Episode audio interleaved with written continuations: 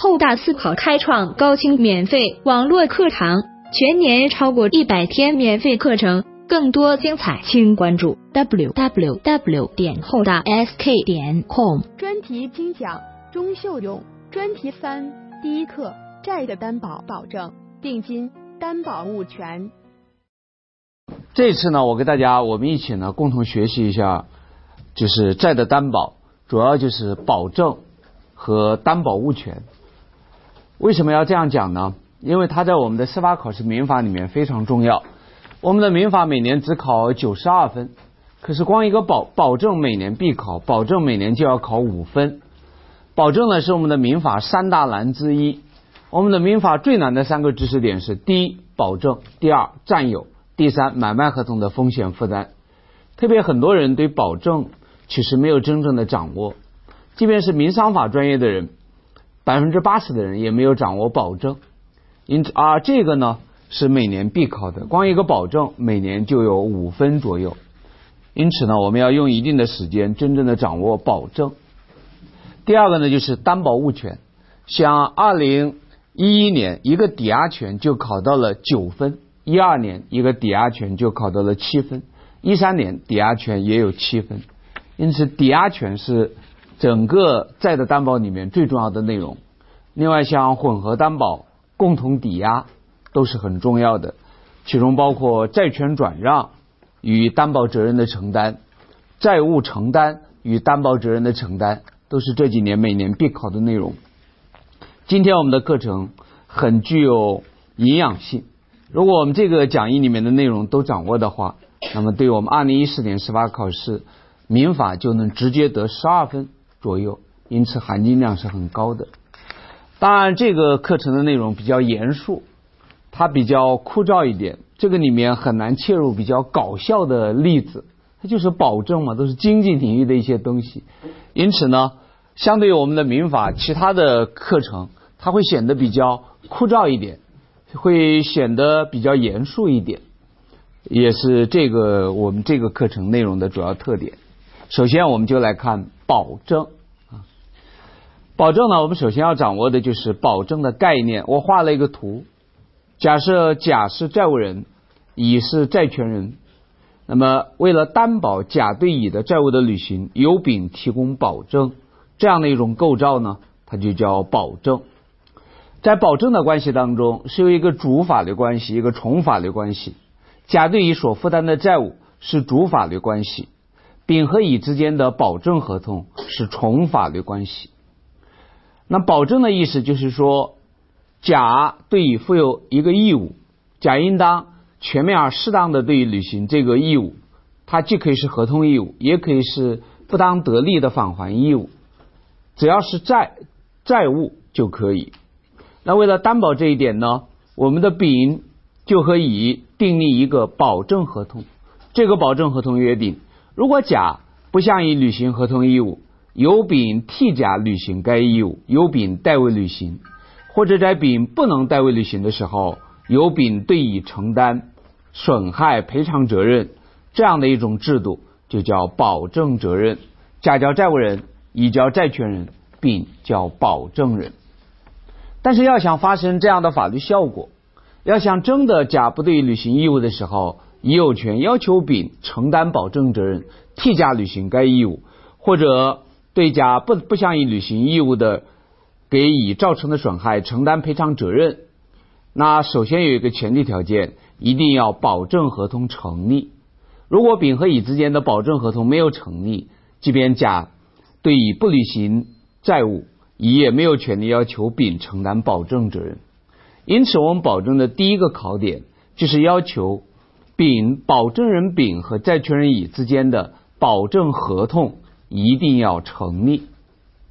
各位，保证我们画的这个图一看涉及三方当事人：甲债务人、乙债权人、丙保证人。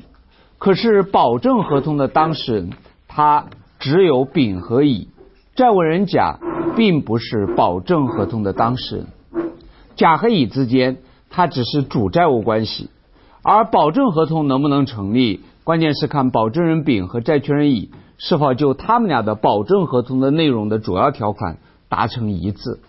这个概念要明确，就是债务人甲是处于保证合同之外的，因为保证合同没有成立，乙是没有权利要求丙承担保证责任的。保证合同要想成立，必须保证人丙和乙就保证合同的主要条款达成一致。这是我们很容易忽略的考点，可是二零一一年就考这一点。那么债务人甲和保证人丙之间的关系各个不同，丙之所以承担保证责任，很可能是受甲的委托，在甲和丙之间成立了一个委托合同。丙如果承担了保证责任之后，可以按照甲和丙之间的委托合同向甲追偿。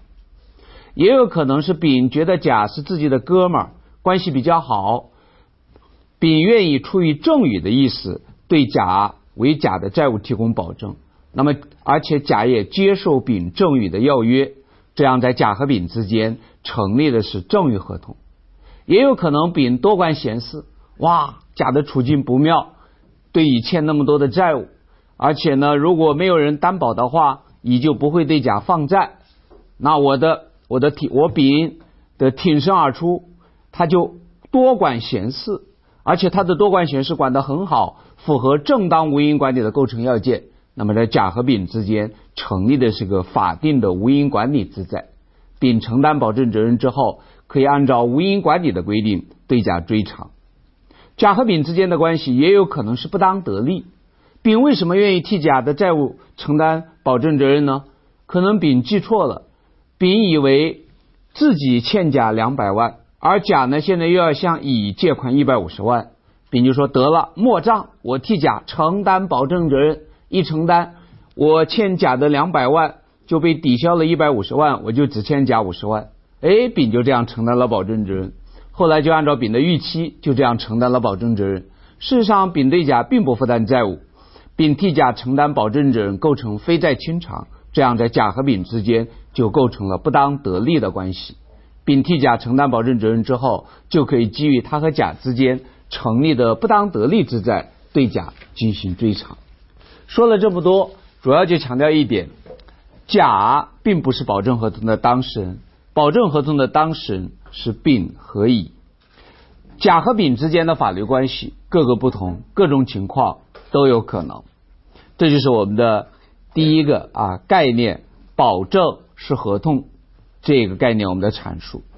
我们讲的主要是瞄准司法考试，他会怎么考，我们就怎么样的去思考。下面两个内容就是我们司法考试爱考的第三个问题：保证合同成立的方式。因为保证人丙和债权人乙之间的保证合同如果没有成立的话，即便甲不向乙履行债务，乙也是没有权利要求丙承担保证责任的。保证合同的成立是保证人丙对乙承担保证责任的前提条件。这是我们司法考试比较爱考到的知识点，考过多次，当然不是每年必考的知识点。在具有下列五种情形的情况下，我们都可以认定丙和乙之间的保证合同成立，丙对乙负有保证的债务。第一种情况，那就是丙和乙之间订立了书面的保证合同，这也是我们的担保法要求的。我们的保证呢，主要规定在担保法和担保法解释这两个文件当中。除此以外，其他的地方是没有规定的。这是一般性的要求，要求你丙和乙之间一定要订立一个书面的保证合同。第二种，那就是甲和乙之间的这个主合同里面订有保证条款，丙在主合同上签名。比如，甲向乙借款二百万元。甲和乙之间成立了一个借款合同，借款合同就叫主合同。甲乙呢比较仔细，在借款合同这个主合同里面明确约定了担保条款，比如在甲乙的借款合同的第十二条约定，由丙承担保证责任，保证的范围是，保证的期间是，这就叫在主合同里面定有保证条款。然后在借款合同的下方。由甲方签名，甲方冒号甲，乙方冒号乙，丙方冒号丙，这就叫第二种情况。主合同订有保证条款，保证人在主合同上签名。第三种，甲乙之间订立了一个借款合同，这是主合同。主合同上除了借款合同的事项，并没有写保证条款，但是保证人丙在主合同上以保证人的身份签名。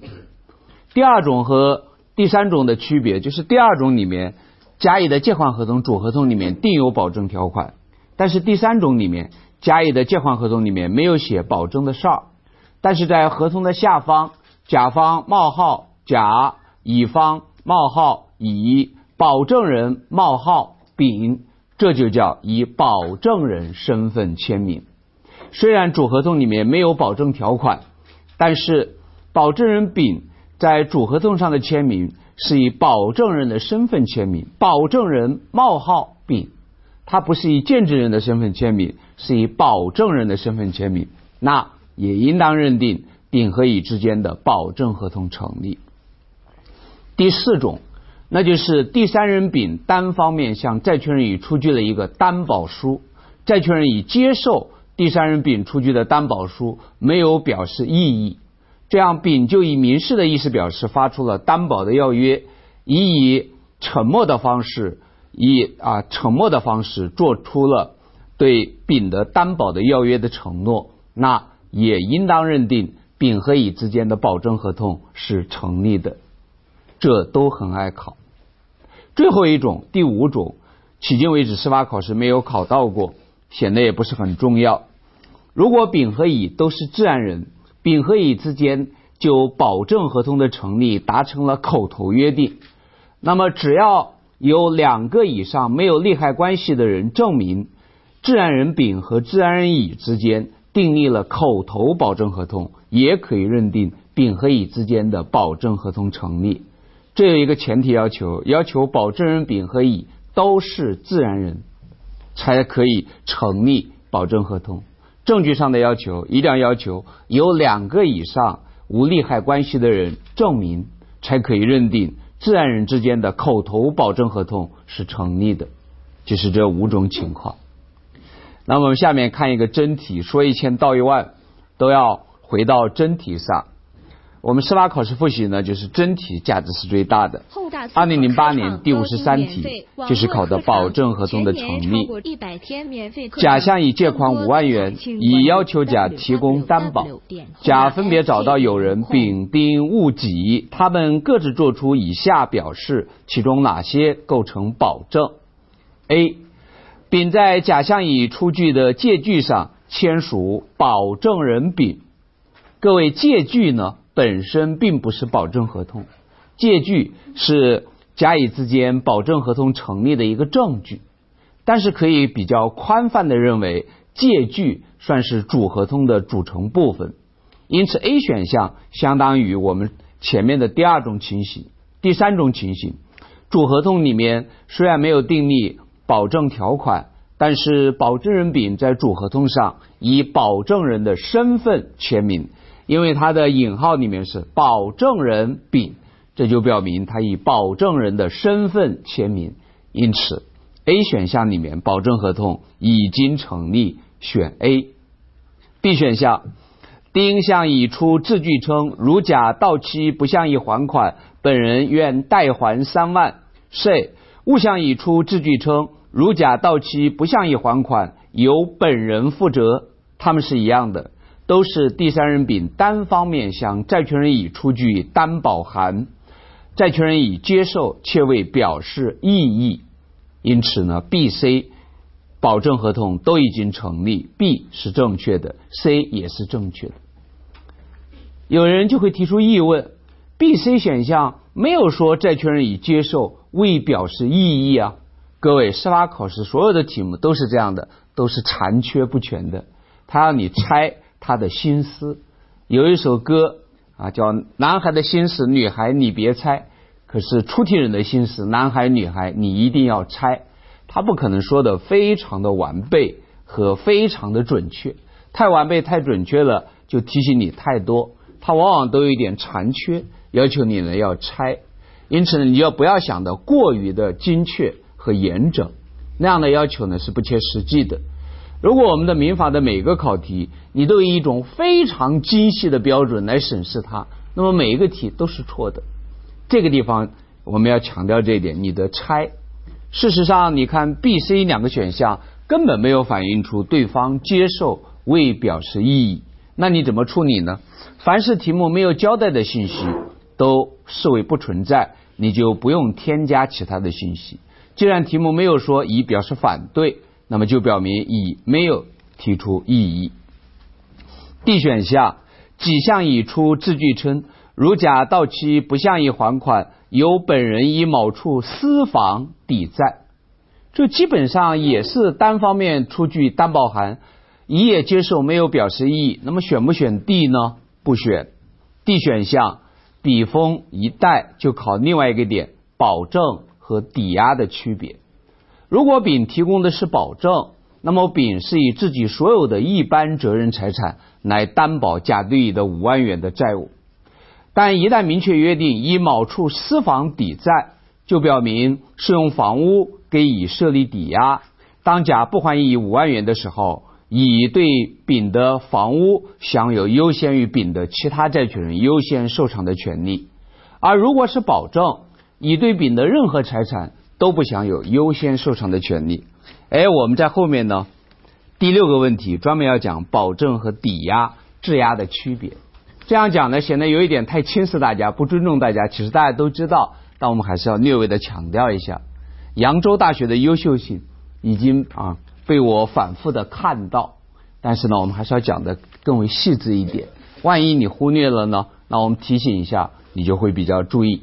因此，既然 D 选项非常明确的意思是以私房抵债，就表明当甲不还乙五万元的时候。乙对丙的房屋享有优先受偿的权利，这样的权利一定是房屋抵押权，它就不再是保证。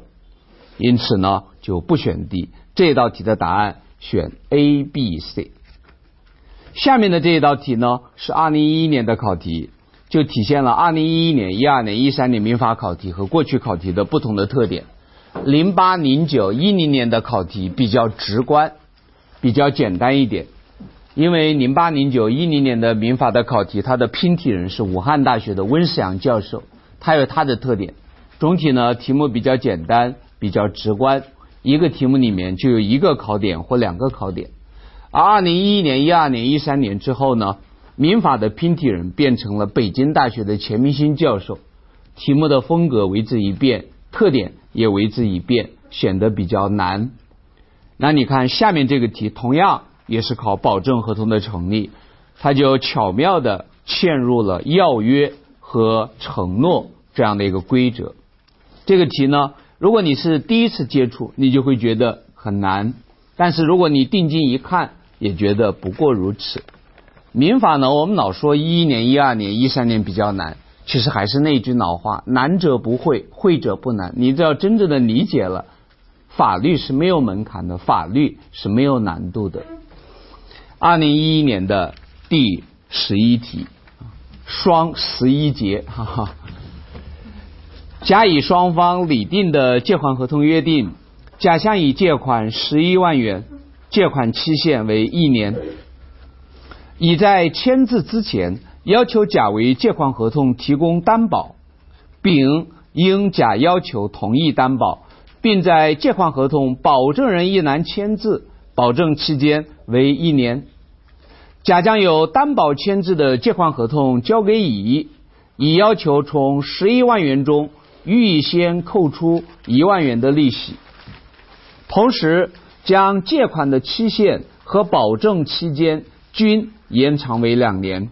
甲应用双方签字，乙依约将十万元交付给甲。下列哪一表述是正确的？A. 丙的保证期间为一年。B 丙无需承担保证责任，C 丙应承担连带保证责任。D 丙应当对十万元本息承担保证责任。是单项选择题，只选一个。当年考的时候，绝大多数的考生不是选 A 就是选 D，因为他复习的很不错，他清晰的记得选 D 的人的原因就是他清晰的记得我们的合同法在借款合同这个分则里面规定。在借款合同当中，借款的利息不得预先从本金当中扣除掉。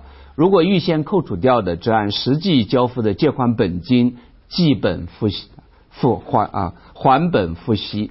他就选了 D 选项。有人选 A，他之所以选 A，是因为他复习的比较好，他清晰的记得债务人甲和债权人乙协议变更债务的履行期间，没有一定要经过保证人的书面同意，没有经过保证人的书面同意的，依然按照以前的债务的履行期间计算保证期间。可是呢，选 A 和 D 呢都是错的。本题唯一的答案是 B，丙无需承担保证责任。为什么呢？因为丙和乙之间的保证合同并未成立。为什么就没有成立呢？原因在于，甲希望向乙借款十一万元，乙说你得提供担保，甲就找到丙，丙你帮我担保，丙说没问题，我给你提供保证。丙还在甲的拟定好的借款合同上，以保证人的身份做出了签名，甲就拿着有丙签名的借款合同，把它交给贷款人乙。这个地方我们就知道。当甲把这个合同由丙签字的合同交给乙的时候，乙面对的是两个正在生效的要约。第一个是借款人甲借款十一万元的要约，第二是保证人丙对这个借款提供保证的要约。如果乙什么话都没有说，就在这个合同书上签名，那么乙就对这两个要约做出了有效的承诺。甲乙之间的借款合同。甲丙之间的保证合同都成立了，可是乙并没有这样做。乙面对着两个生效的要约，他都对这两个生效的要约做出了实质性的变更。第一，他要求把借款的本金由十一万变更为十万。我们都知道，如果一个受要约人乙，你对甲借款的要约做出实质性变更。你的意思表示不可能是一个有效的承诺，这就涉及到承诺的构成要件。承诺有五个构成要件：第一，承诺人是受要约人乙；第二，你必须向要约人甲发出承诺的通知；第三，乙的承诺不能迟到；第四，乙要有受拘束的意思表示；第五，不能对要约做出实质性变更。对要约做出实质性变更的意思表示，不是承诺，只是新的要约。不仅如此，乙还对甲的借款期限也做出了变更，把甲的还款期限延长为两年。这样的话，乙作为受要约人，对甲的借款的要约做出了实质性的变更，相当于乙向甲发出了新的借款的要约。还好，甲就在身边。对发出的新的借款的要约予以承诺，这样甲乙之间的借款合同是成立了。不仅如此，面对着保证人丙发出的保证的要约，丙也做出了实质性的变更，要求把保证期间由一年延长为两年。因此，乙并没有对丙的保证的要约做出承诺，而是发出了新的要约。但是丙并不在场，丙没有承诺。甲并不是丙的代理人，甲只是丙的使者。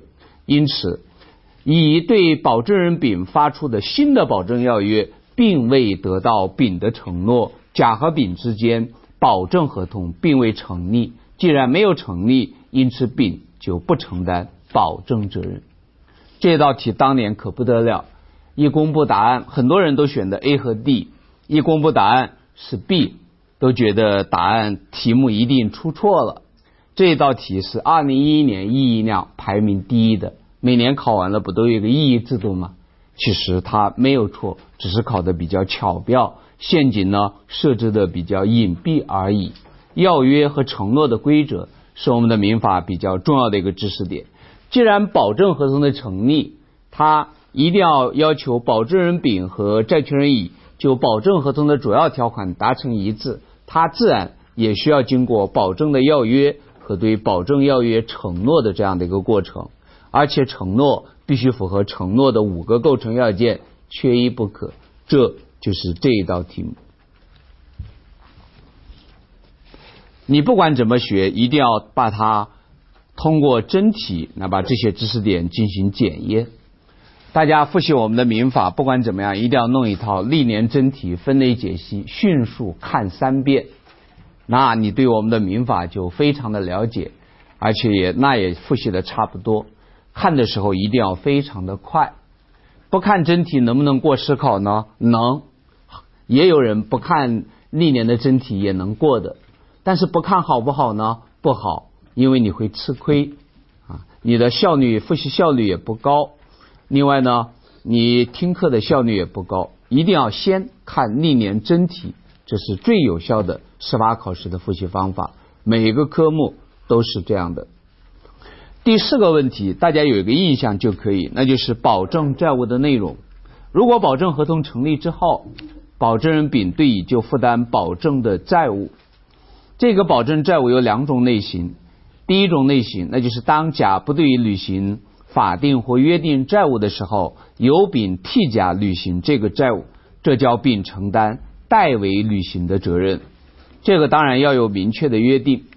第二，当甲当保证人丙不能替甲履行这个债务，不能代为履行的时候，那么由丙。承担甲不向乙履行债务给乙造成损失的损害赔偿责任，因此丙对乙的保证债务的内容是分为两类的：第一类代为履行，第二类是赔偿责任。当然，有一些代为履行可能是不能够的，比如说具有专属性的债务。那么，当甲不向乙履行具有专属于甲的属性的债务的话。你就不可能承担代为履行的责任，只能承担保证损害赔偿责任。下面呢，我别开生面的列举了两个比较新的内容，大家略微关注一下，得有一个印象。我们的司法考试民法的题目每年都会向未知领域进军一部分，开辟一些处理地。下面两个呢是担保法解释第二十六条和第三十七条规定的内容，大家得有一个印象。如果出现在司法考试里面，你不至于措手不及。第一个例一，甲向乙银行贷款两千万元用于建造办公楼，并提供保证，约定丙保证甲专款专用。哎，你看这个保证的内容很特别，丙呢并不替甲承担甲不能还款的时候的还款义务，而丙的保证的内容呢是监督甲专款专用。因为甲要向银行借款两千万元，各位，这个债务的履行，它就具有专属性。因为专款专用，它必须取决于甲，丙只能监督，但并不能代甲专款专用。那么，各位，这个你就要注意。那么，如果甲违反了义，违反了不作为义务，没有专款专用，我们是不能要求保证人丙承担专款专用的代为履行的责任的。只能要求保证人丙承担损害赔偿责任，这个保证的义务，它就只能是损害赔偿责任，而不能是代位履行。后因甲将一千万元借款投入股市，丙也没有尽到监督义务，亏空殆尽，甲不能按期还本付息，甲对乙负有的专款专用的义务具有专属性。当甲违反这个义务的时候，丙是要承担保证责任的，但是丙的保证责任的内容不能是代为履行，因为这个债务具有专属性。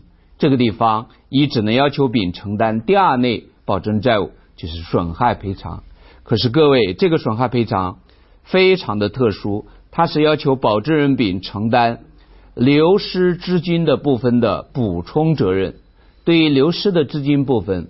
乙首先要求甲承担赔偿责任，只有当甲不能赔偿的部分，才由丙承担补充责任。各位，我们出题人，我们的民法现在主要的出题人是两个：第一个，北京大学的钱明新教授；第二，中央财经大学的方志平老师。方志平老师呢，主要讲商法，讲保险法、公司法。他现在特别喜欢把公司法、保险法、企业破产法。和民法有关的知识点融为一炉要考，因此今年我的讲义里面就要求你对这个要有一个印象。保证人保证的内容是保证债务人专款专用的，他没有尽到这样的一个监督义务的，对流失的资金部分，保证人承担补充赔偿责任。补充。关于什么样的责任叫按份责任、年代责任、补充责任、不真正年代责任，我在后大呢讲的第二个专题呢叫债法总论，里面有比较详细的解释。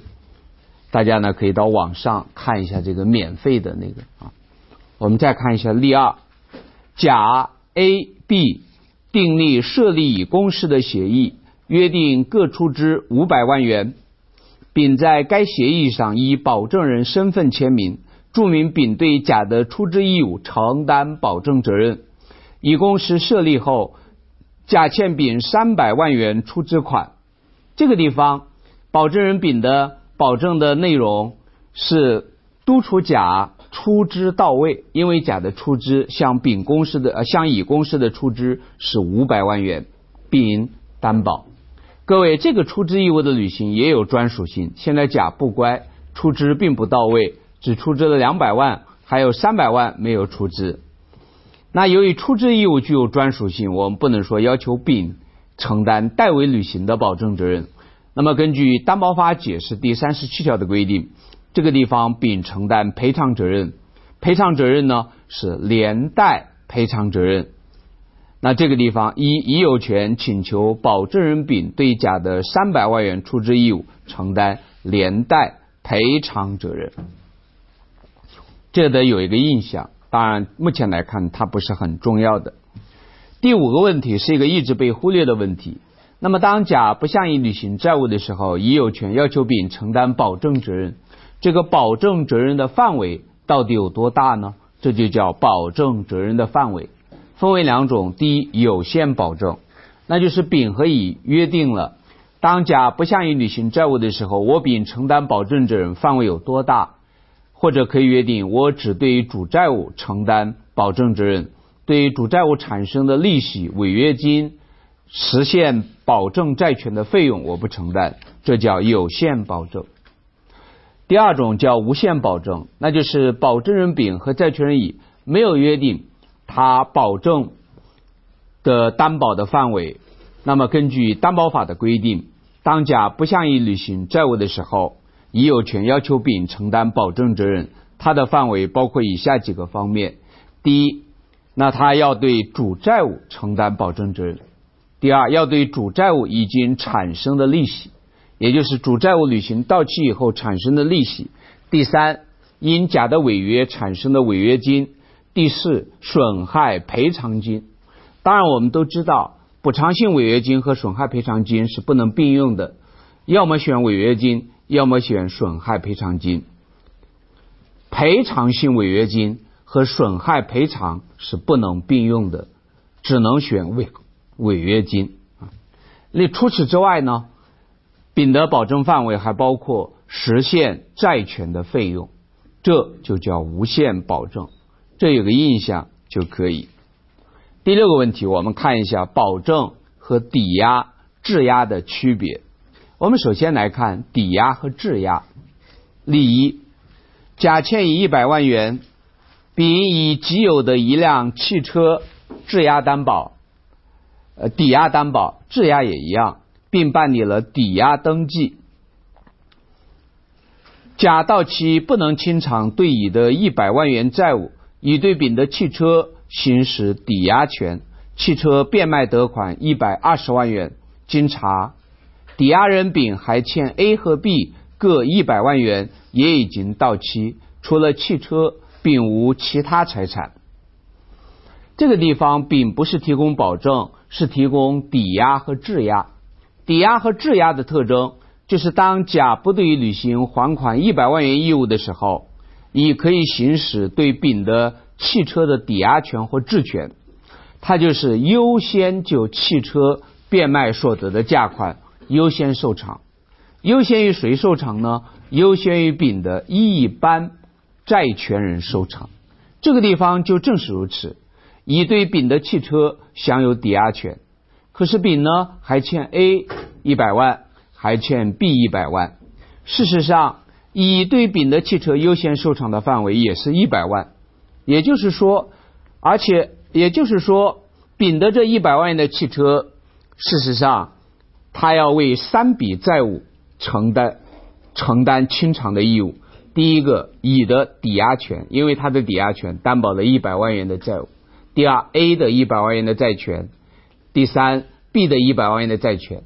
可是由于乙对这个汽车享有的是优先受偿权，优先于丙的普通债权人 A 和 B，而且丙呢除了这辆汽车之外也没有别的东西，因此这汽车变卖的一百二十万元的价款，应当由丙优应当由乙优先受偿一百万元，还剩二十万元才能满足 A 和 B。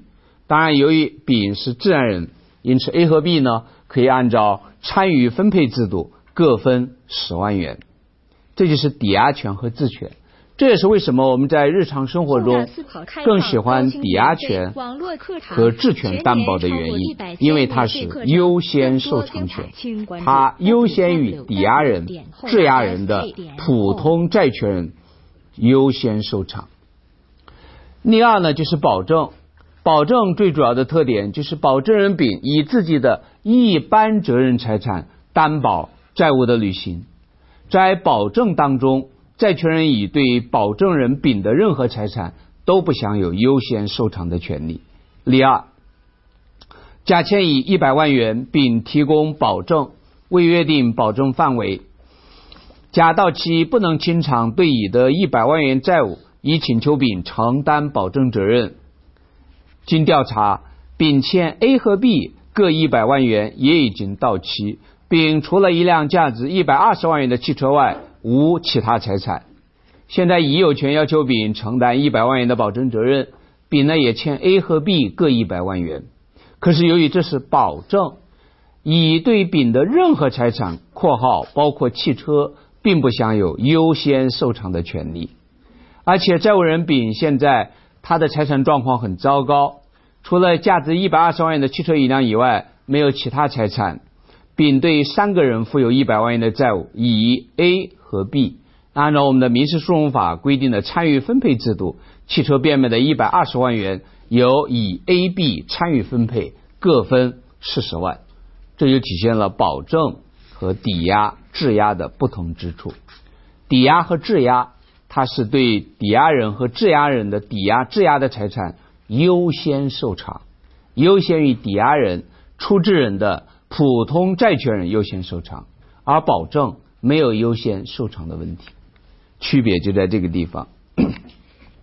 下一个问题，各位是现在我们司法考试的重中之重。我们刚通过前面画的这个图，在保证当中，它事实上呢，主要的关系是：第一，甲和乙之间的主债务关系；第二，丙和乙之间的保证合同。甲乙之间的关系是主债务的关系。丙和乙之间的保证合同是从债务，因此丙的保证债务具有从属性，这一点必须要掌握。从属性体现在以下几个方面。第一个方面呢，就是成立上的从属性，一定要要求甲对乙事实上负担债务。如果甲对乙并不负担债务，丙和乙的保证合同绝对不能成立。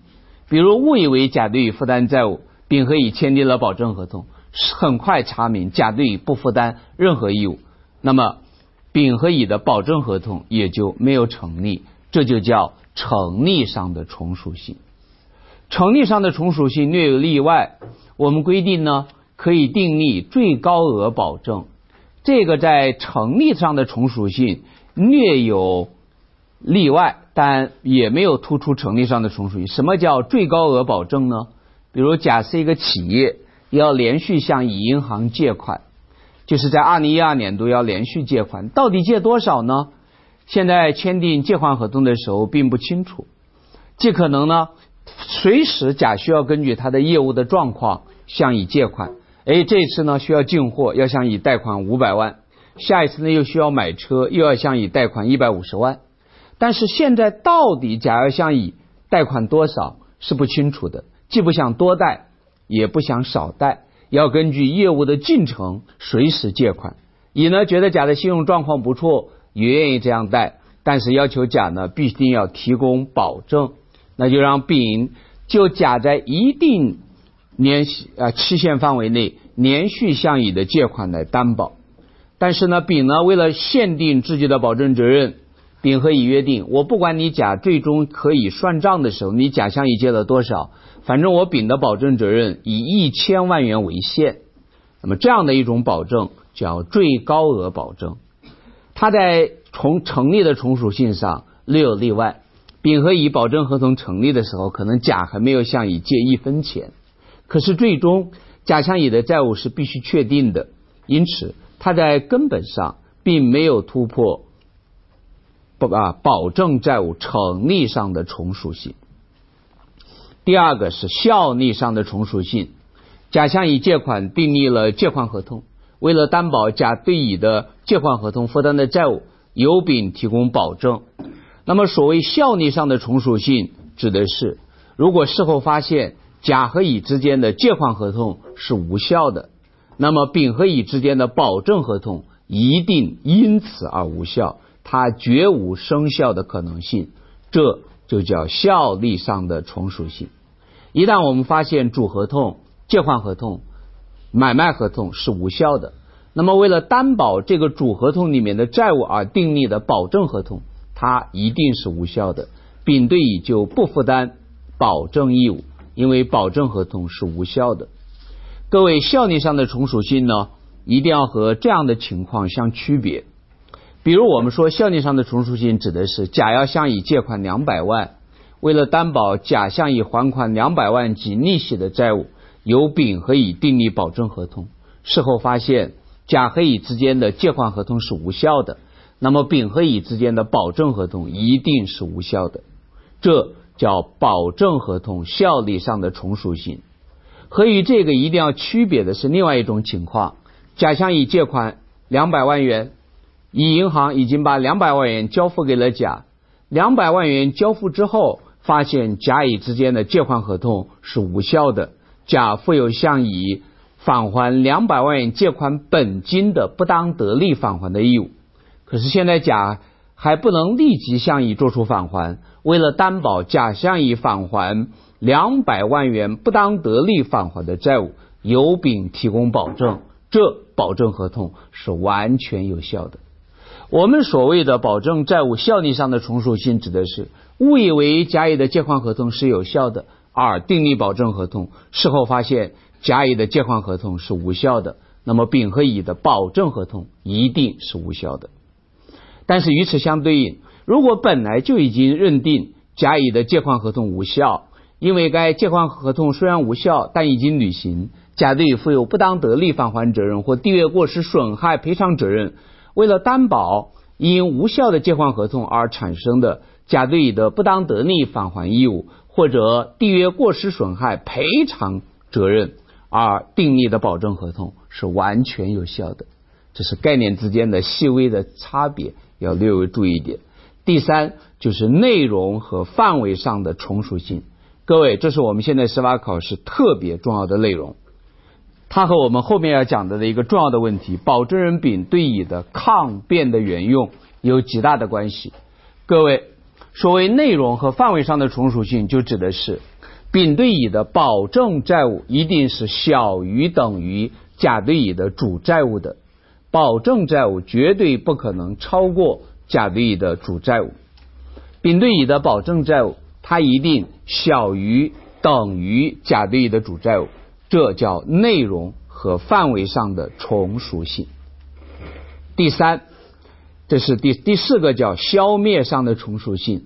如果甲对乙负担的主债务已经消灭，已经完全消灭，那么什么也不用说，丙对乙的保证债务也一定随同消灭。但你要一定要注意。一定是甲对乙负担的债务全部消灭，丙对乙负担的债务才消灭。如果甲对乙本来负担两百万元的借款义务，他已经清偿了一百万，这只是部分消灭，那么丙对乙的保证债务并不消灭，只是它的内容和范围也相应缩减而已。所谓消灭上的从属性，一定指的是甲对乙的主债务全部消灭，那么什么也不需要说，什么也不需要做，丙对乙的保证债务一定随同消灭。就这么一个知识点，那么我们二零一三年第七题就考过，你看下面的真题，一三年第七题，甲公司为乙公司向银行贷款一百万元提供保证。就是乙需要向银行借款一百万，由甲呢提供保证，甲就是保证人。乙公司将其基于与丙公司签订的公合合同，而对丙公司享有的一百万元的债权出资给甲作为反担保。这个地方涉及两个概念：第一，债权质权；第二，反担保。哎，你看，甲本来为乙提供保证、提供担保。现在乙呢，却要向甲提供担保，这就叫反担保。因为甲作为乙的保证人，他如果替乙承担了保证责任，保证人甲对债务人乙是享有一个追偿的权利的。那追偿的时候，乙如果没有财产，追偿就不能成功。为了使甲对乙的追偿权更加安全，甲可能要求乙提供保证。这样的一种保证就叫反担保。为了担保担保人甲对债务人乙的追偿的债权，而为担保人甲提供的担保就叫反担保。第二，它的反担保设立的是一个质权，而且还是一个权利质权，是把乙对丙享有的一百万元的债权作为一个标的物，设立了一个权利质权来担保。甲如果承担保证责任之后，对乙享有的追偿的债权，这就是这个题目的含义。还有一点复杂呢。A 选项，如果乙公司依约向银行清偿了贷款，甲公司的债权质权仍为消灭，就考两个从属性。第一个从属性，你甲公司不是享有一个权利质权吗？权利质权的内容是乙对丙的一百万元的债权，这是一个质权，它是担保物权，它也具有消灭上的从属性。第二个从属性，那就是保证债务具有从属性。甲你是保证人，如果乙欠银行的一百万元的义务完全消灭，那么保证人甲的保证义务也就必须消灭。那因此。基于这两方面的从属性，如果乙还了银行的一百万元，那么主债务消灭，这样保证人甲的保证责任就一定消灭。因此，保证人甲就确定的不会对乙产生追偿的债权，因为你的保证责任都已经消灭了，你就不需要承担保证责任。因此，甲你对乙永远就不会产生一个确定的不会产生一个追偿的债权。这考的是保证债务的从属性，消灭上的从属性。紧接着又来第二个从属性，既然甲确定的不可能对乙享有追偿的债权，那么甲享有的担保物权、权利质权也必须因此而消灭。他的这个出题人呢比较狡诈，只靠一个从属性，他还觉得不过瘾，一定要折磨我们的考生，一口气来两个从属性。就是这个，因此 A 呢就是错的。哎，我们那个主任呢特别过细，说：“哎呀，钟老师，你这个一三年这一题为什么没有把 B、C、D 列举上来？这个地方只需要 A 选项说明问题，B、C、D 呢都没有列举出来。二零一三年的考题呢，我在后大呢也做了一个解析，网上都有。你要有兴趣的话，可以看一下二零一三年的考题呢比较。”灵活比较复杂，要求比较高。要求有多高呢？就是要求你必须达到一个合格的本科生对民法应当达到的水平，你才能从容应对二零一三年的民法考题。或者呢，要求你达到一个不太合格的民商法专业的硕士生、博士生的水平，要求还是挺高的。从属性呢，还有第五个方面叫移转上的从属性，这。是最重要的，这个地方要注意啊！如果各位，但是你要注意的是什么呢？移转上的从属性指的是担保债权从属于债权，因此，如果债权人乙把对甲的债权转让给丁，那么只要让与人债权人乙和受让人丁没有相反的约定，丁在取得乙对甲的债权的那一刻，也将同时取得乙对丙的保证债权，这就叫乙转上的从属性。这是司法考试每年必考的内容。包括我们后面要讲的担保物权的从属性也是一样，保证债权、担保物权都从属于债权，因此当乙把对甲的债权转让给丁的时候，只要乙和丁没有相反的约定，说丁你只能取得乙对甲的债权，乙乙对保证人丙享有的保证债权你丁不能取得，只要没有这样的相反的约定，那么当乙当丁。受让人丁取得乙对甲的债权的那一刻，受让人丁也将同时取得乙对保证人丙享有的保证债权，这就叫乙转上的从属性。但是乙转上的从属性有两个例外，这也同样爱被考到。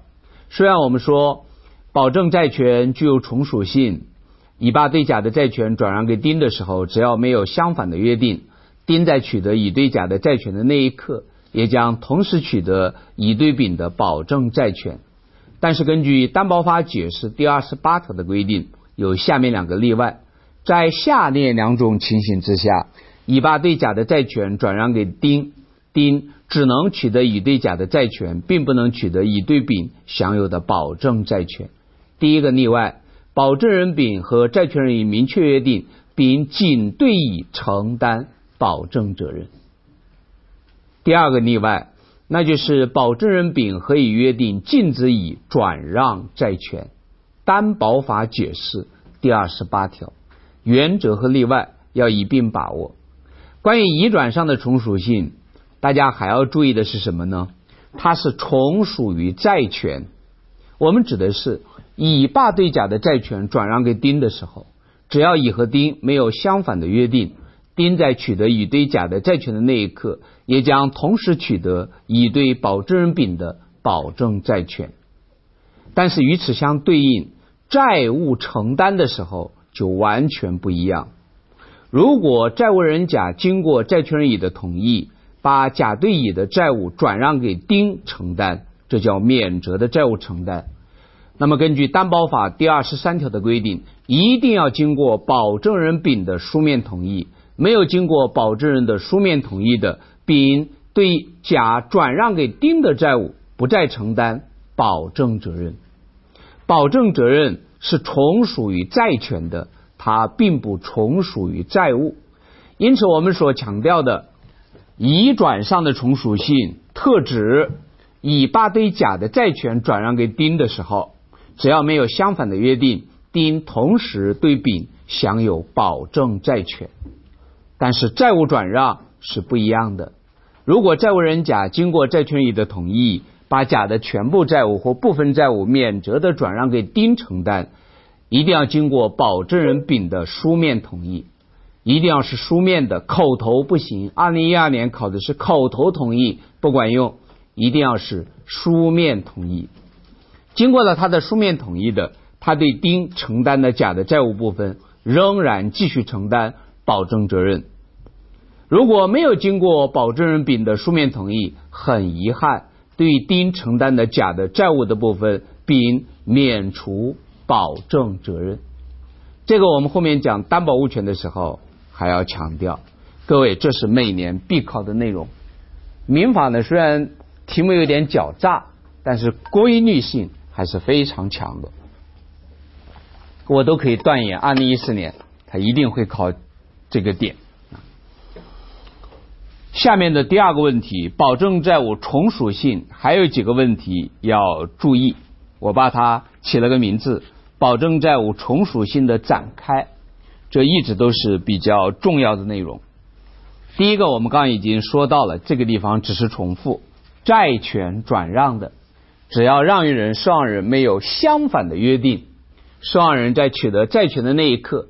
也将同时取得债权人对保证人的保证债权，这还是我们刚说的保证责任在移转上的从属性，这是一个重复。第二个，我们刚刚已经说了，但是你要注意二，保证期间债务人经债权人同意转让债务的，应当取得保证人书面同意。书面同意，口头的不管用。经过他书面同意的，他对转让给新的债务人承担的债务，仍然在原来约定的范围内承担保证责任。与此相对应，如果没有经过保证人的书面同意，很遗憾，他对已经免责承担的债务不再承担保证责任。全年超过一百天免费。第三个也比较重要，在保证期间，债务人甲和债务人乙协议变更主债务的，这个呢分三种情况。第一，如果增加主债务的数额，比如甲本来只欠乙一百万元，可是现在甲和乙约定，甲对乙的债务增加到一百五十万元。这叫增加主债务的内容范围，那一定要经过保证人丙的书面同意。没有经过保证人的书面同意的，保证人丙仍然只对一百万元承担保证责任，对增加的五十万元不承担保证责任。第二，债务人甲和债权人以协议减少主债务的数额，甲本来欠一百万，丙和乙达成协议。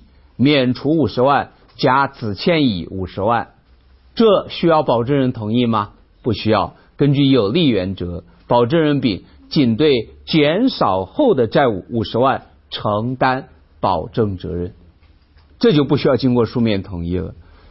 第三，债务人甲和债权人协议变更主债务的履行期限，比如甲欠乙一百万元，应该在二零一二年六月一号。到期，可是甲和乙呢约定延长一年，甲对乙负担的支付一百万元的债务到二零一三年六月一号到期，这是协议延长债务的履行期限，一定要经过保证人丙的书面同意，没有经过保证人的书面同意的，保证人丙的保证期间依然按照二零一二年六月一号开始计算。保证期间大家会比较陌生，待会儿是我们重点要展开的内容。那么这个三呢，你要注意，那就是 B 啊，应该是 C。保证债务履行期间它变动，没有经过保证人书面同意的，保证期间认为原合同约定的或者法律规定的期间，他们都是保证债务从属性的展开。这是我们保证里面的第一个知识点里面的核心内容。主要就是保证债务的从属性和保证合同的成立。保证呢，之所以很难，其实就是它知识点比较杂。事实上，你真正的面对着它，它也没有什么难的地方。下面的问题有一个印象就可以：保证人、法人可以当，自然人可以当，合伙企业、其他组织也可以担任保证人。可是，保证人具有以下三个方面资格的限制：下列三种机构不能成为保证人，这样的人以保证人身份订立的保证合同无效。这就要有一点前瞻性。你看，我们老师呢就要干这个，你要有一点前瞻性。我们每年呢大概都会出现百分之十左右的内容是以前从来没有涉及到的，因此你要看趋势。下面这有个印象就可以：第一。国家机关，你不能作为保证人替别人担保。国家机关以保证人的身份订立的保证合同无效。但有个例外，我们中国从哇外国政府或者是国际金融机构获得的政府贷款，那中国拿到以后需要转贷，比如呢贷给湖北省武汉市某一个项目五个亿，那么这种为了外国贷款的转贷，或者是国际金融组织的国际贷款而转贷的，政府可以作为保证人担保，有这么一个例外。第二，具有公益性的事业单位和其其他社会团体是不能作为保证人的。司法考试爱考的就是医院、幼儿园、学校这样具有公益性质的事业单位。这个地方的关键就是具有公益性的事业单位和社会团体。有的事业单位是没有公益性的，因此它可以作为保证人。他特别强调的就是具有公益性的事业单位和社会团体是不能当保证人的。你再有钱也不能当保证人。第三，企业的职能部门不是民法上的人，绝对不能作为保证人。企业的职能部门和企业的分支机构是不一样的。比如丙是一个公司，那么它的分公司丁，它就是分支机构，丁是可以作为保证人的。但是丙如果作为一个公司，它的保卫科、它的工会、它的科研机构都是职能部门，不是民法上的主体。我们民法上的主体有四种：第一，自然人；第二，法人。第三，国家；第四，其他组织，包括合伙企业、个人合伙、分公司，他们都是第四类民事主体。可是，企业法人的职能部门，它并不是民事主体，它不享有民事权利能力。因此，保卫科很有钱，他抓人嘛，搞了很多钱，但你也不能以保证人身份订立保证合同，因为你没有相应的民事权利能力。下面一个呢，就不一样了。企业法人的分支机构主要指分公司，它是可以作为保证人的。它作为保证人呢，有两种情况。第一种，那就是企业给他授予代理权，要求分公司以企业的名义订立保证合同。那这个地方呢，分公司呢，它是以一个委托代理人的身份替企业订立保证合同。那保证人呢？还是企业，并不是分支机构。第二，第二种情况，其实分支机构像分公司，它完全可以作为保证人订立保证合同。当债务人，比如说丙呢是某一个公司的一个分公司，那他也可以作为保证人，但有要求，他必须在授权范围内。一定要要求根据这个公司的章程或文件，这个公司给丙这个分公司授予了你可以作为保证人提供担保的这样的一个授权。另外要有授权的范围。如果没有授权，分公司你作为第四类民事主体，你的民事权利能力略有问题。因此，没有经过授权的或者超出授权范围。公司给你丙这个分公司说你要做保证人嘛，你担保的额度不能超过五百万，这分公司丙一下就签订了一个五千万元的保证合同，那么就超出授权范围的五百万订立的保证合同都是无效的。分公司一定要经过公司的授权，才能在授权范围内作为保证人提供担保。没有授权或超出授权部分的。担保合同是无效的，要注意这一点。还要注意一点，我们都知道，分公司之所以不是民法上的法人，是因为他的责任并不能完全独立。因此，分公司即便有公司的授权作为保证人，那你成为保证人以后，你要承担责任的。那么，如果这个保证人分公司丙是一个分公司，也有单位的授权，他也作为了保证人。可是等他承担保证责任的时候，丙这个分公司经营管理的所有的财产不够承担保证责任，剩余的责任怎么办？由他的上司公司承担补充责任。因此，企业法人的分支机构作为保证人承担保证责任的，在责任承担上还是有特殊性的。那么这个我们在这个地方也说过。另外呢，我还想扯到公司法。公司法第十六条有一个规定，和以前不一样。以前我们为了维持公司资本的恒定原则，我们禁止公司为其他人提供担保。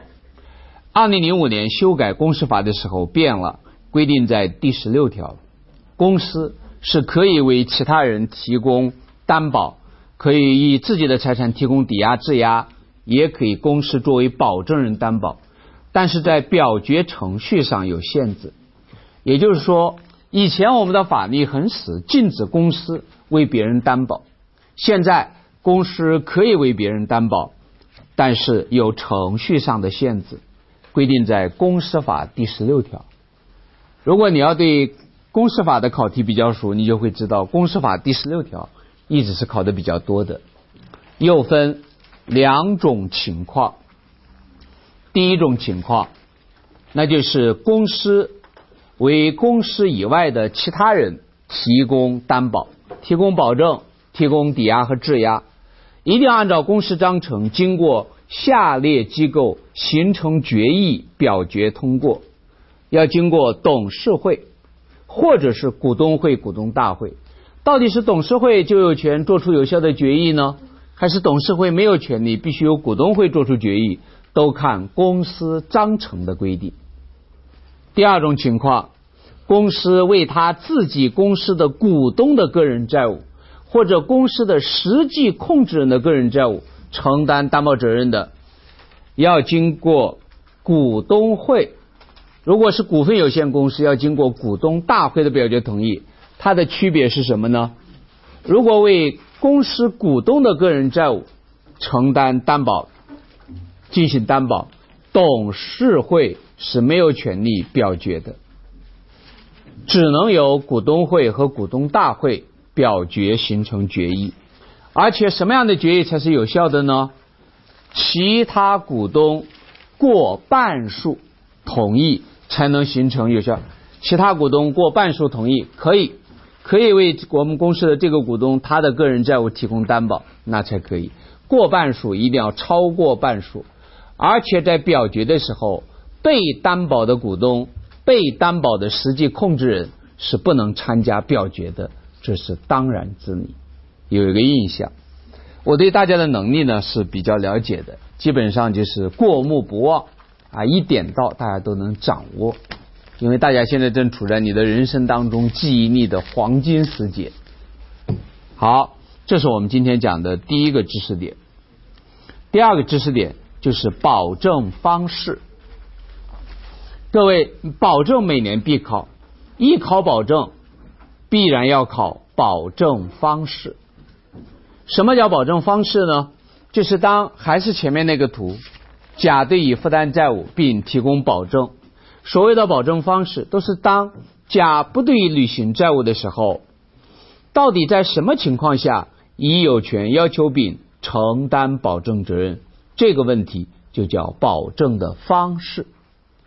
保证的方式分为两种：第一，一般保证；第二，连带责任保证。所谓的一般保证，具体的讲。就是当甲对乙不履行债务的时候，甲欠乙一百万已经到期了，甲不履行，这个时候乙还不能要求丙承担保证责任，乙呢必须请求甲履行，甲不履行的，乙要对甲提起诉讼或申请仲裁，获得对甲的生效判决书或仲裁裁决书，然后甲还不履行的，对甲强制执行。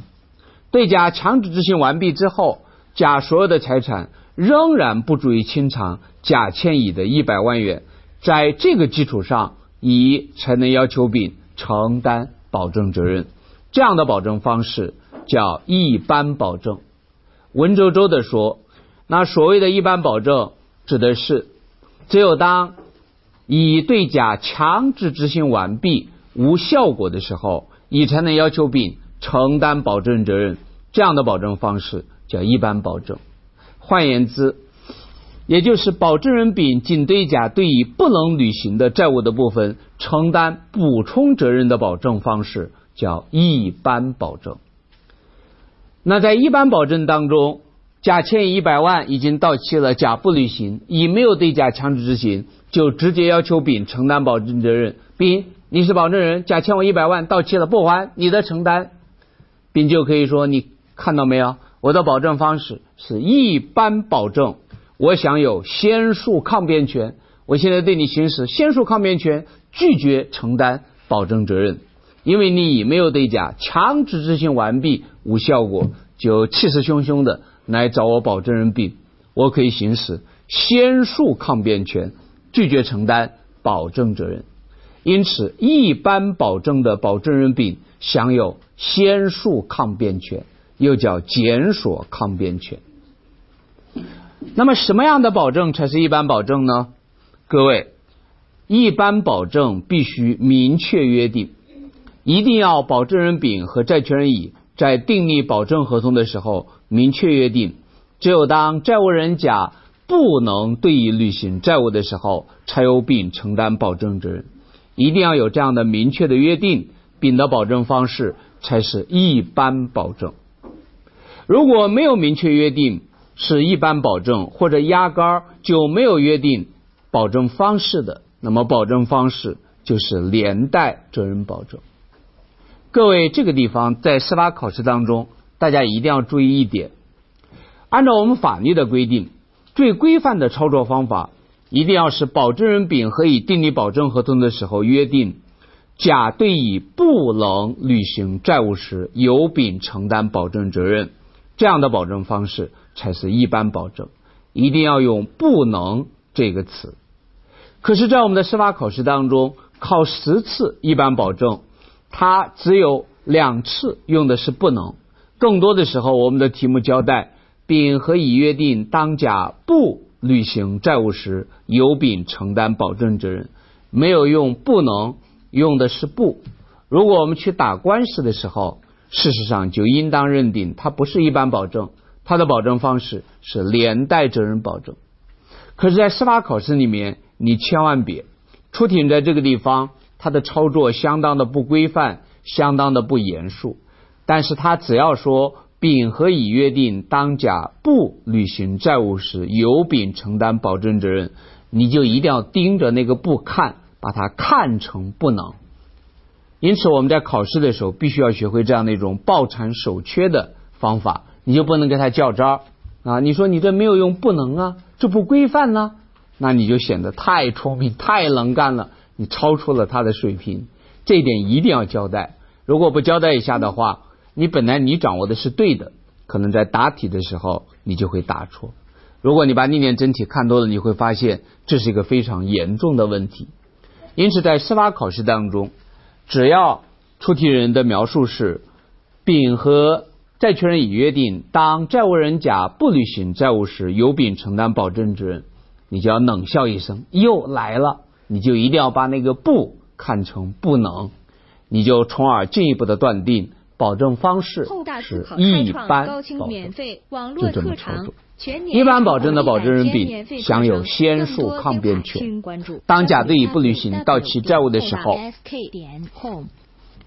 不履行到期债务的时候，那么一定要在乙对甲强制执行完毕无效果之后，乙才能要求保证人丙承担保证责任。这个一般保证的保证方式规定在担保法第十七条。复习司法考试民法的时候，需不需要看法条呢？不看是完全可以的，当然看了更好。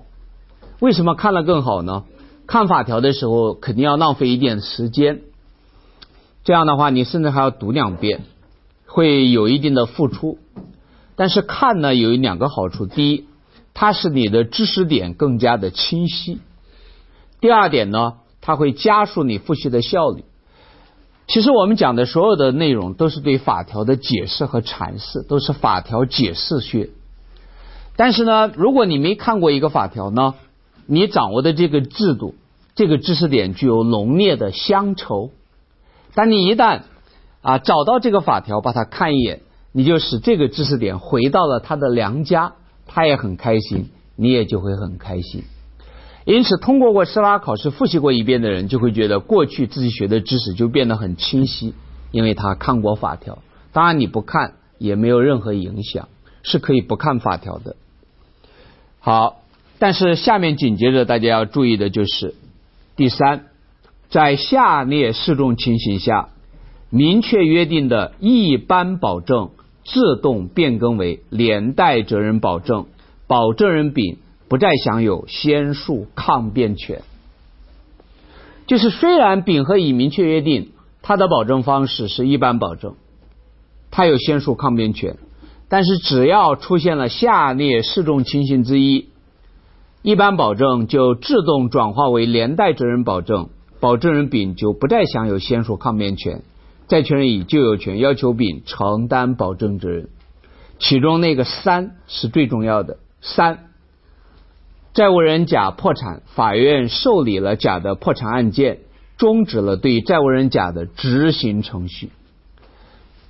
明明约定的是一般保证，但是现在甲破产了。法院受理了破产案件，那么一般保证一定立即转化为连带责任保证，保证人丙就不再享有先述抗辩权，它是最重要的。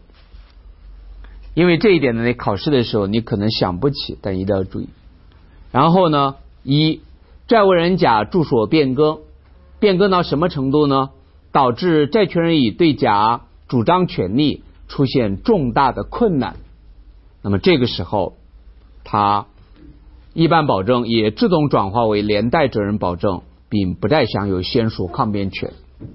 第二种，那就是债务人甲移居境外，移民了，在国内也没有可供执行的财产，或者债务人甲下落不明，没有可供执行的财产。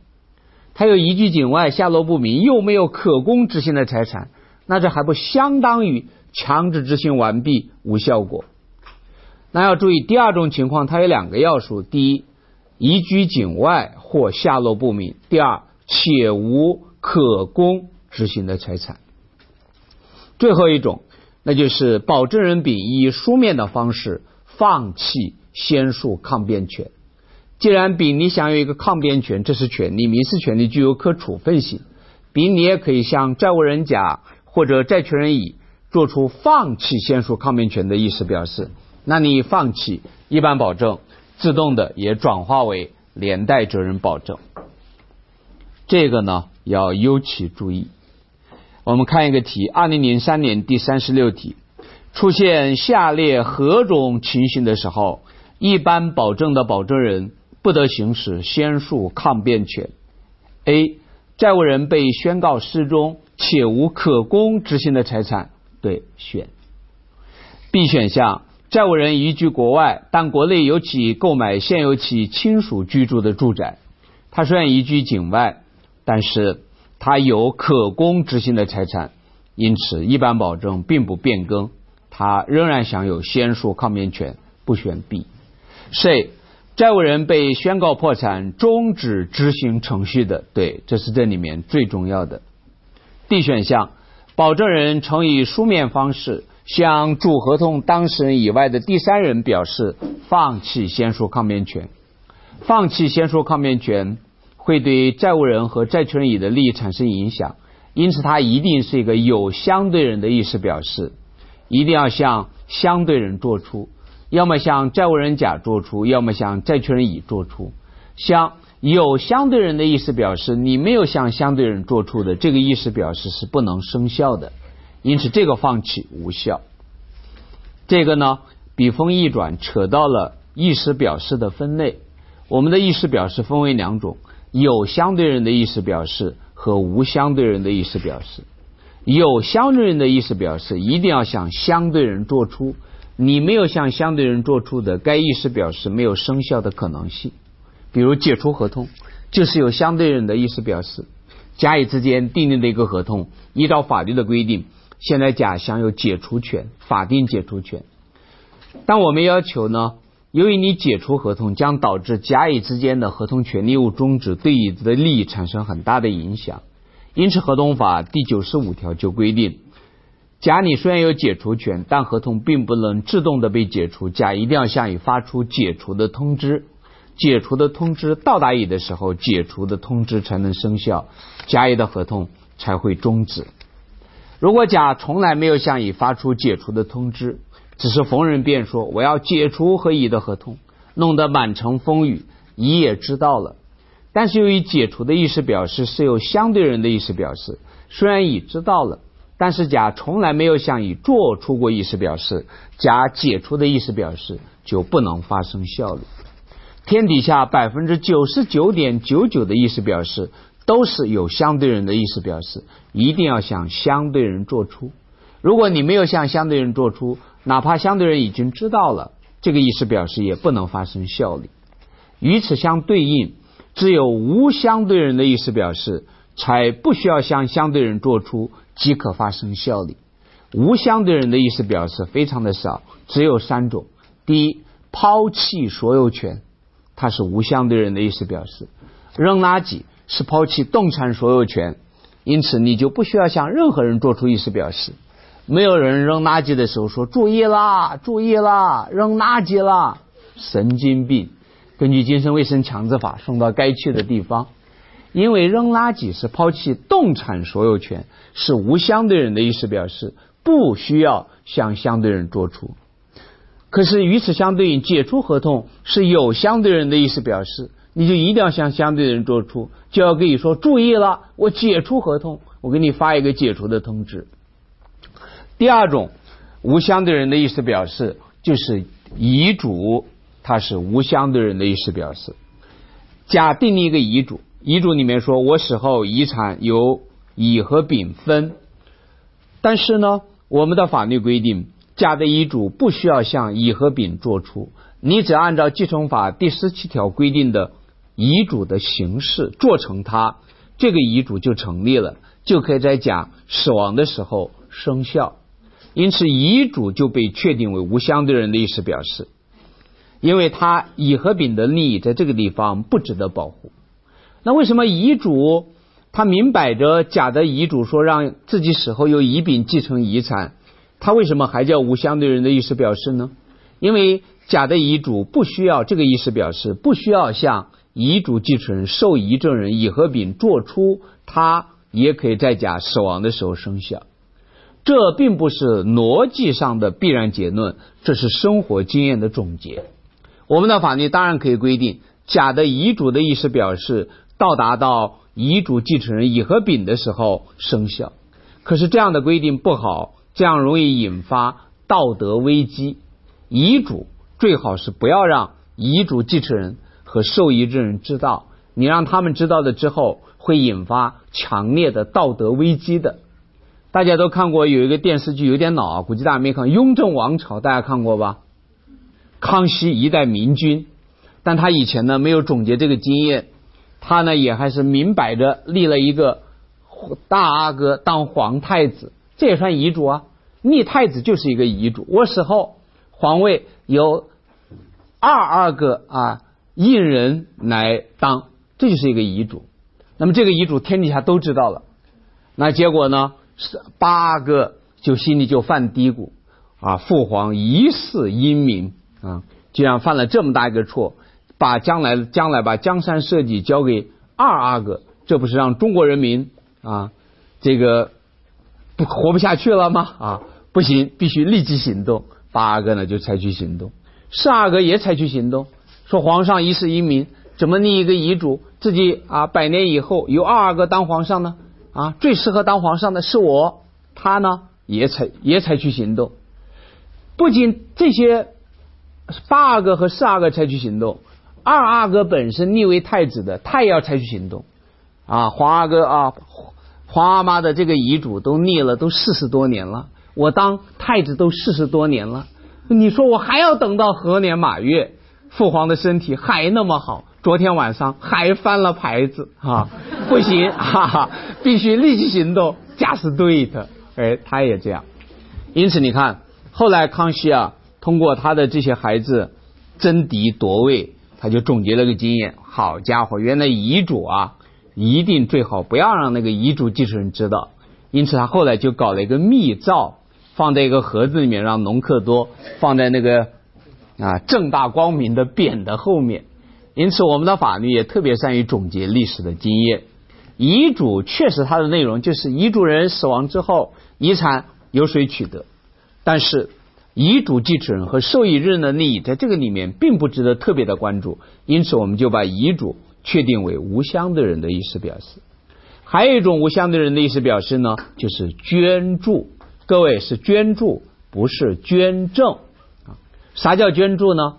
甲请求民政部门批准，只要民政部门一批准，甲拿出十个亿设立一个基金会，奖励司法考试里面成绩特别优异的人。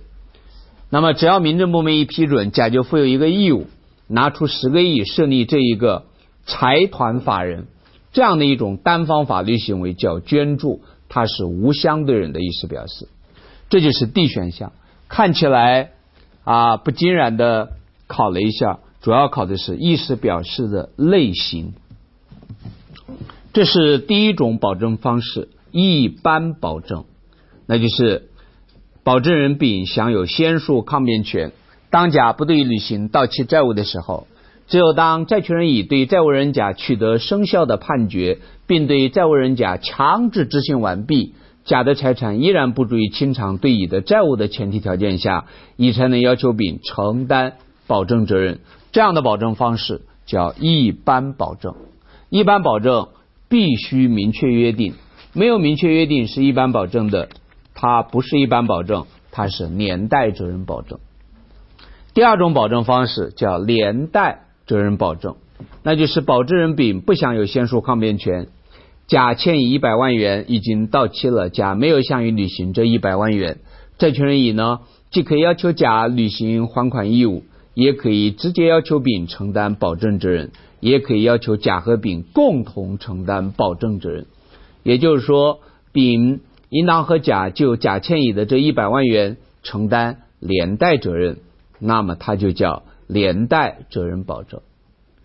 连带责任保证当中，丙没有先述抗辩权，只要甲对乙不履行到期的债务，乙就有权要求丙承担代为履行或赔偿损失的保证责任。连带责任保证有两种产生的方法。第一，明确约定丙的保证方式是连带责任保证；第二种，没有约定保证方式或约定不明确的。司法考试最爱这样考：有丙甲欠一百万，由丙提供保证，未约定保证方式，未约定。根据担保法第十九条的规定，保证方式就是连带责任保证。这个要对照，只要一考保证，必考保证方式。那紧接着的一个问题就是，在一般保证和连带责任保证当中，当债务人甲不还乙的一百万元债务的时候，债权人乙作为原告要提起诉讼的时候，应当如何列被告？那么，第一种，我们先看一般保证，甲欠乙一百万元，并提供保证，保证方式是一般保证，那么丙呢享有先述抗辩权。现在甲对乙的一百万元的债务到期了，甲不履行，乙特别生气，要起诉。那么债权人乙作为原告起诉的时候，应该如何列被告呢？四种情况：第一，可以只列甲为被告，这当然可以，因为这是一般保证，丙享有先述抗辩权，乙没有对甲强制执行完毕无效果，乙是不能要求丙承担保证责任的。既然要对甲强制执行完毕无效果，你必须得有执行执行的根据。要有执行根据，那一般而言，乙要对甲起诉或申请仲裁，获得生效的判决，你才有执行根据。因此，可以可以只列甲为被告。第二就不行，二不能只列丙为被告，因为这是一般保证，丙有先说抗辩权，乙必须对甲强制执行完毕无效果，才能要求丙承担保证责任。现在甲不还乙一百万元。你乙你不告甲，你只告丙，那你只告丙，我请问你，你怎么样对甲获得生效判决？怎么样对甲强制执行？因此，由于保证方式是一般保证，因此乙作为原告起诉的时候，不能只列一般保证人丙为被告。如果乙这样做的话，法院应当追加债务人甲为共同被告。第三种。乙起诉的时候，能不能一上来就把债务人甲和一般保证人丙列为共同被告起诉呢？可以。那我们紧接着的问题就来了，这不是一般保证吗？丙不享有先述抗辩权，先述先述，你以先述甲呀，你怎么一上来就把债务人甲和一般保证人丙列为共同被告呢？这不违反了先述抗辩权的法理吗？这是我们的民法为了实现另外的价值，它为了实现诉讼的效率，是为了节约司法资源，让纠纷一次性解决，避免做出相互矛盾的判决。它要追求一个诉一个效率这样的一个价值，因此不错。丙，你是一般保证人，你享有先诉抗辩权。甲不还乙一百万元债务的时候，事实上乙是不能要求丙承担保证责任的。但是我们为了促进诉讼的效率，使纠纷获得一次性解决，因此虽然是一般保证，但是债权人乙在起诉的时候，依然可以把债务人甲和一般保证人丙列为共同被告起诉，这是没有问题的。他是为了追求诉讼的效率，迟来的正义非正义嘛，要节约司法资源。但是，虽然可以把甲和丙列为共同被告，但丙的保证方式毕竟是一般保证，丙享有先诉抗辩权。因此，担保法解释一百二十五条就规定，虽然可以把债务人甲和一般保证人丙列为共同被告起诉。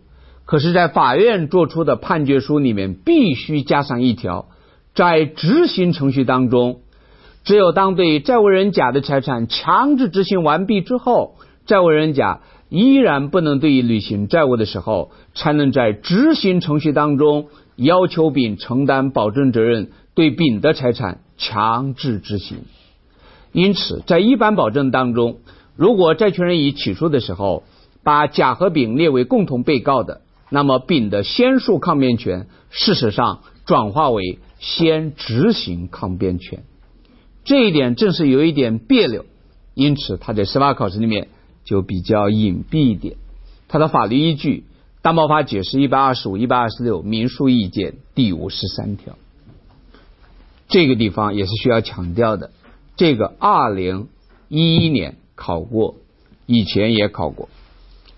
第二个呢，那就比较简单。连带责任保证的时候，甲不对于履行到期债务，债权人乙生气了起诉，可以如何列被告呢？那既然甲和丙是承担连带责任，那就比较方便。他可以只列甲为被告，也可以只列连带责任保证人丙为被告，也可以把债务人甲和连带责任保证人丙列为共同被告，都是可以的。那就是三种情况，重点。是一般保证当中，当甲不对于履行债务的时候，债权人已起诉的时候，应该如何列被告的问题？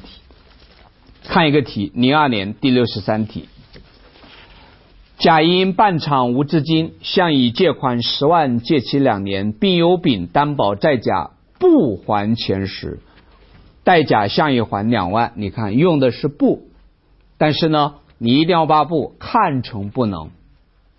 这是非常不规范的表述，这要打官司，这保证就是连带责任保证，但在司法考试里面，这个不就相当于不能，因此丙的保证方式是一般保证，享有先诉抗辩权。司法考试的时候必须这样来应对。两年后，甲因经营不善无力偿还借款，乙向债务人甲和保证人丙索款未果，向法院提起诉讼。本案中关于甲丙诉讼地位的判断，哪些是正确的？A. 乙可以同时向甲和丙主张权利，甲丙是共同被告。对，虽然是一般保证，但是可以把甲和丙列为共同被告起诉，只是需要在判决书里面加上一条，在执行程序当中。在对债务人甲的财产强制执行完毕之前，是不能对保证人丙的财产强制执行的。担保法解释一百二十五条。B 选项，乙可只起诉丙，但法院应通知甲作为共同被告参加诉讼。对，这是一般保证，你不能只告丙。如果你只以丙为被告的话，必须追加债务人甲为共同被告。因为丙享有先诉抗辩权，你以你不告甲的话，你怎么对甲取得执行根据呢？不能取得执行根据，你怎么对甲强制执行呢？在你对甲强制执行完毕之前，丙是不承担保证责任的。C 选项，乙可只起诉甲，法院可只列甲为被告，可以选 A、B、C。D，乙只能起诉甲、丙二人中的一人，那这个呢？是错的。好，时间过得很快，休息十分钟。厚大思考开创高清免费网络课堂。全年超过一百天免费课程，更多精彩，请关注 w w w 点后大 s k 点 com。